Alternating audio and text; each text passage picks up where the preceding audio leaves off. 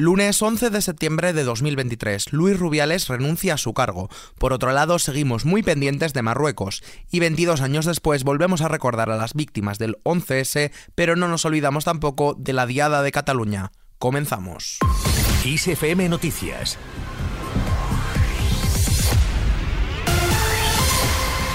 ¿Qué tal? Como adelantábamos, el hasta ahora presidente de la Real Federación Española de Fútbol, Luis Rubiales, ha emitido un comunicado a través de su cuenta de X, el antiguo Twitter, en el que anunciaba la renuncia a su cargo. Además, ha anunciado también que hace lo mismo con su cargo en la UEFA para que su puesto pueda ser sustituido.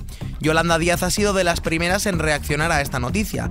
Díaz ha destacado el avance del feminismo y ha insistido en el apoyo a la jugadora de la selección española, Jennifer Hermoso.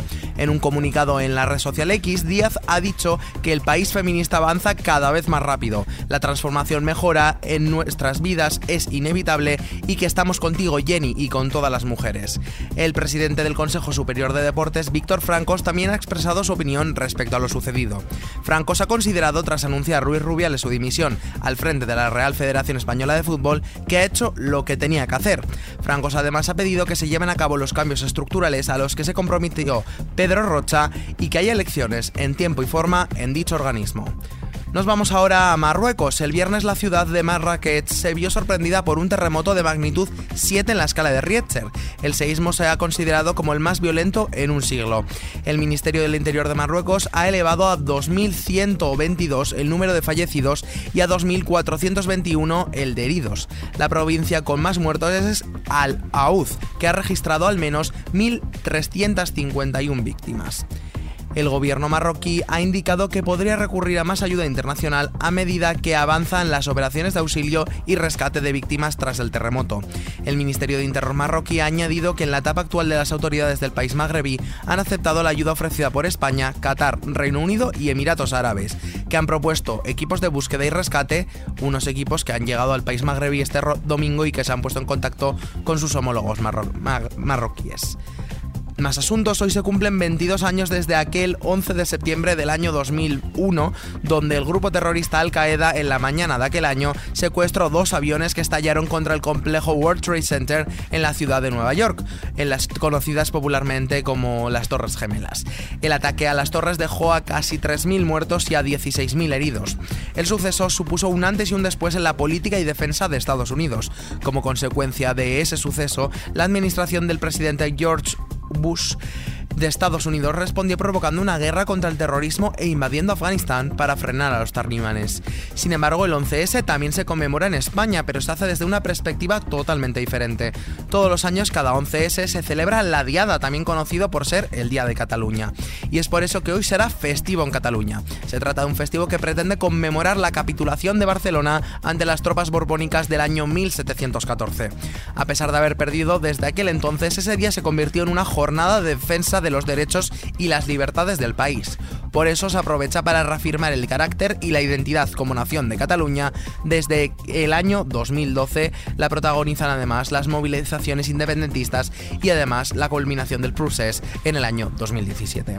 Además, este día, este 11 de septiembre, también es muy importante para Chile, y es que este 11 de septiembre de 2023 se cumplen 50 años del golpe de Estado del general Augusto Pinochet contra el gobierno democrático del socialista Salvador Allende.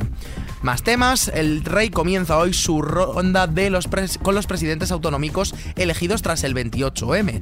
Felipe VI comenzará hoy lunes una ronda de reuniones con los nuevos presidentes autonómicos elegidos tras los comicios del 28 de mayo, en la que la primera en desfilar por el Palacio de la Zarzuela va a ser la presidenta de la Comunidad de Madrid, Isabel Díaz Ayuso. Nos vamos ahora hasta la India, donde ha tenido lugar la cumbre del G20, una cumbre que ha participado la vicepresidenta de primera en funciones del gobierno de España, Nadia Calviño. La entrada de Arabia Saudí en Telefónica es uno de los asuntos que ha destacado Calviño, diciendo que se trata de una operación comercial que no fue notificada de manera oficial. Por otra parte, la vicepresidenta primera en funciones ha trasladado un mensaje de tranquilidad y confianza a los líderes de la cumbre del G20 respecto a la situación en España y les ha asegurado que el próximo gobierno estará liderado por Pedro Sánchez. En lo que afecta a nuestros bolsillos, la luz se dispara casi un 15%. La electricidad empezará la semana con un precio de 116,94 euros el megavatio hora. Por franjas horarias, la luz será más cara entre las 9 y las 10 de la noche, llegando a 148,8 euros el megavatio hora, y más barata entre las 2 y las 3 de la tarde con precios de 90 euros el megavatio hora. Damos ahora un repaso al mapa del tiempo. El paraguas será nuestro mejor aliado en el Cantábrico, los cielos serán nubosos y las precipitaciones vendrán acompañadas de tormenta en gran parte del tercio norte peninsular. Las temperaturas máximas descienden, pero la manga corta seguirá siendo necesaria en el área mediterránea. Respecto a las mínimas, pocos cambios con respecto a estos últimos días. Terminamos ahora el ritmo de Bob Dylan.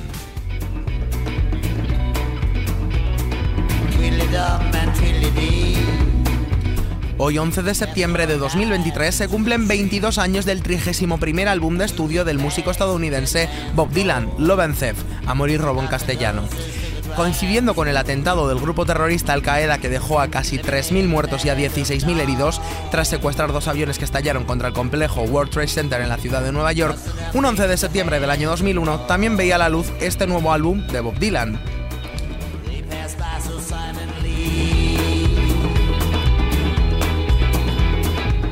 El disco de Bob Dylan estaba formado por 12 nuevas canciones, todas escritas y compuestas por el propio cantautor. En cuanto al punto de vista comercial, Love and Theft consiguió el puesto número 5 en la lista estadounidense Billboard 200. Además, también fue un álbum que se alzó con el Grammy al mejor álbum de folk contemporáneo, en la entrega número 44 de los premios Grammy.